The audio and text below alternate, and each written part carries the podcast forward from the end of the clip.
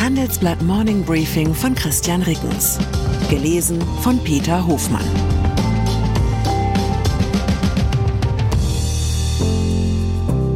Guten Morgen allerseits. Heute ist Mittwoch, der 31. Mai 2023.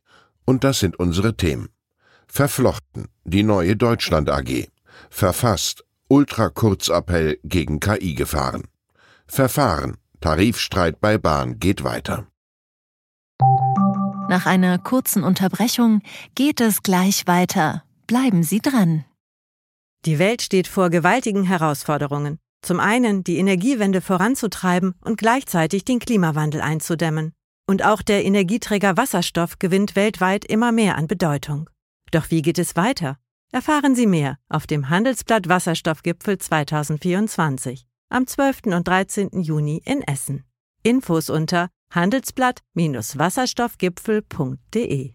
Mit dem Vorteilscode Wasserstoff 2024 erhalten Sie einen Rabatt von 15% auf die Tickets. Die neue Deutschland AG. Erinnern Sie sich noch an die Deutschland AG? Wenn ja, dann sind Sie wahrscheinlich über 40 Jahre alt.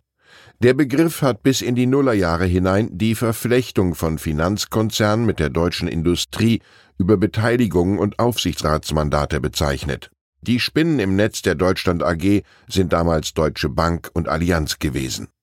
Das ist Geschichte, aber jetzt erlebt die Bundesrepublik eine neue Art der Deutschland AG.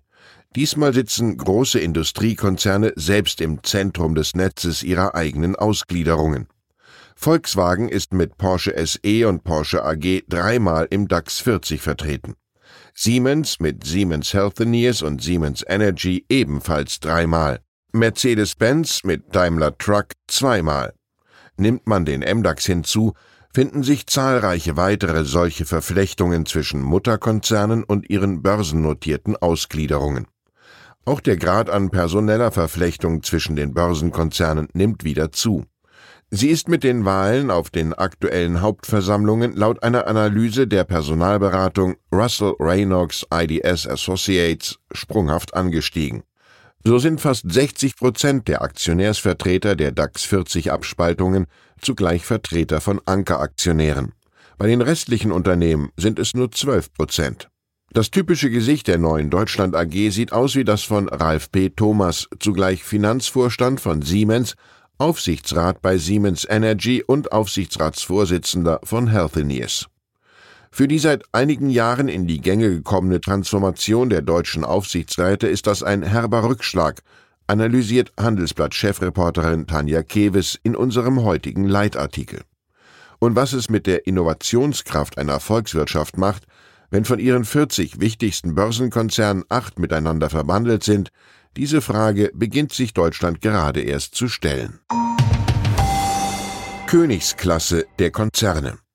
Star-Unternehmen, die aufgrund ihrer Innovationskraft und ihrer Marktmacht von der Börse mit über einer Billion Dollar bewertet werden, haben zumindest weder die alte noch die neue Deutschland AG je hervorgebracht. In diese Konzernkönigsklasse ist gestern Nachmittag als erster Chiphersteller überhaupt das US-Unternehmen Nvidia vorgestoßen, das wie kaum ein anderes vom globalen Trend zu künstlicher Intelligenz KI profitiert.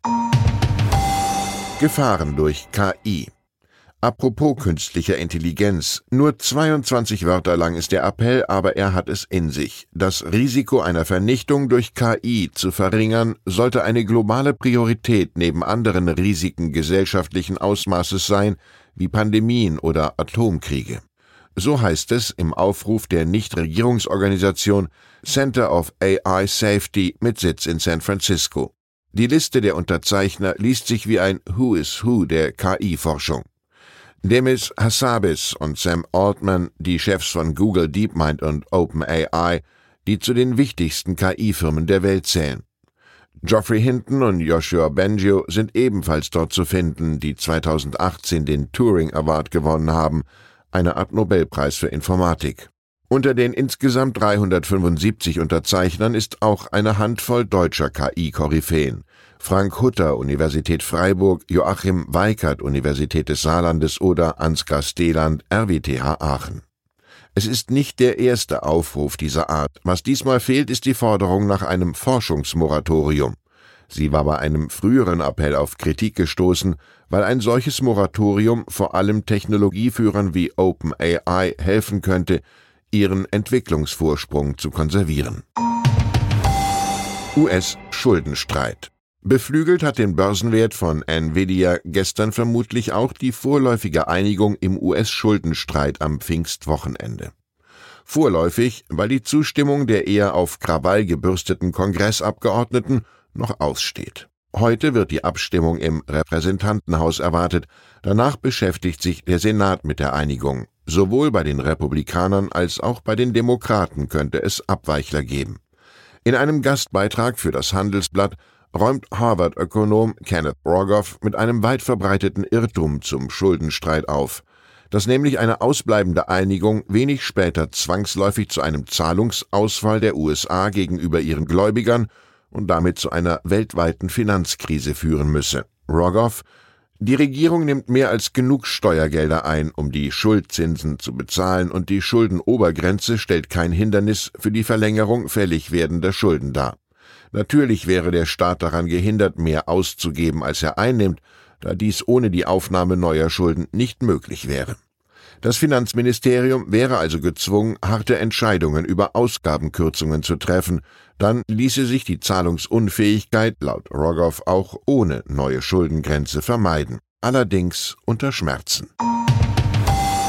Tarifstreit Deutsche Bahn im Tarifstreit bei der Deutschen Bahn ist weiterhin keine Einigung in Sicht. Das jüngst nachgebesserte Angebot des bundeseigenen Konzerns hat die Eisenbahn- und Verkehrsgewerkschaft EVG am späten Dienstagabend als unzureichend zurückgewiesen. Gleichzeitig hat sie die Arbeitgeber für diesen Mittwoch zu weiteren Verhandlungen in Berlin aufgerufen. Ob es nun zu weiteren Warnstreiks kommt, hängt von den nächsten Tagen ab. Gerettete Urlauber und dann sind da noch die zwei am winterlichen Watzmann aus Bergnot geretteten Urlauber aus Nordrhein-Westfalen, die mit den Konditionen ihrer Hubschrauberbergung unzufrieden gewesen sind.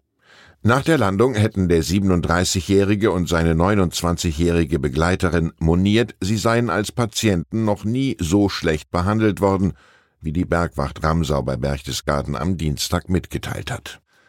Laut deutscher Presseagentur sind die beiden bei etwa 5 Grad zu erschöpft gewesen, um weiterzugehen. Im Nebel mit Sichtweiten von nur wenigen Metern hat ein aufwendiger Einsatz von Bodenkräften begonnen. Zudem ist ein Hubschrauber konstant über dem Berg gekreist, um die beiden bei einer Wolkenlücke sofort an Bord hieven zu können. Als dieser Moment endlich gekommen war, hat es laut Bergwacht einen Disput gegeben, weil die Bergsteiger ihren Schlafsack nicht zurücklassen wollten. Wer weiß, womöglich haben die beiden aus Erfahrung gehandelt. Schließlich findet man auf der Kurzstrecke nur noch bei wenigen Fluggesellschaften die früher selbstverständlichen kuscheligen Decken an Bord vor. Ich wünsche Ihnen einen Tag, an dem Sie den Blick fürs Wesentliche bewahren. Herzliche Grüße, Ihr Christian Rickens. Zur aktuellen Lage in der Ukraine. Viele Landwirte kämpfen ums Überleben. Die Bauern in der Ukraine leiden massiv unter den Auswirkungen des Krieges. Und die Ernten könnten schon bald noch deutlich schlechter ausfallen. Russland meldet Drohnenangriffe auf Moskau.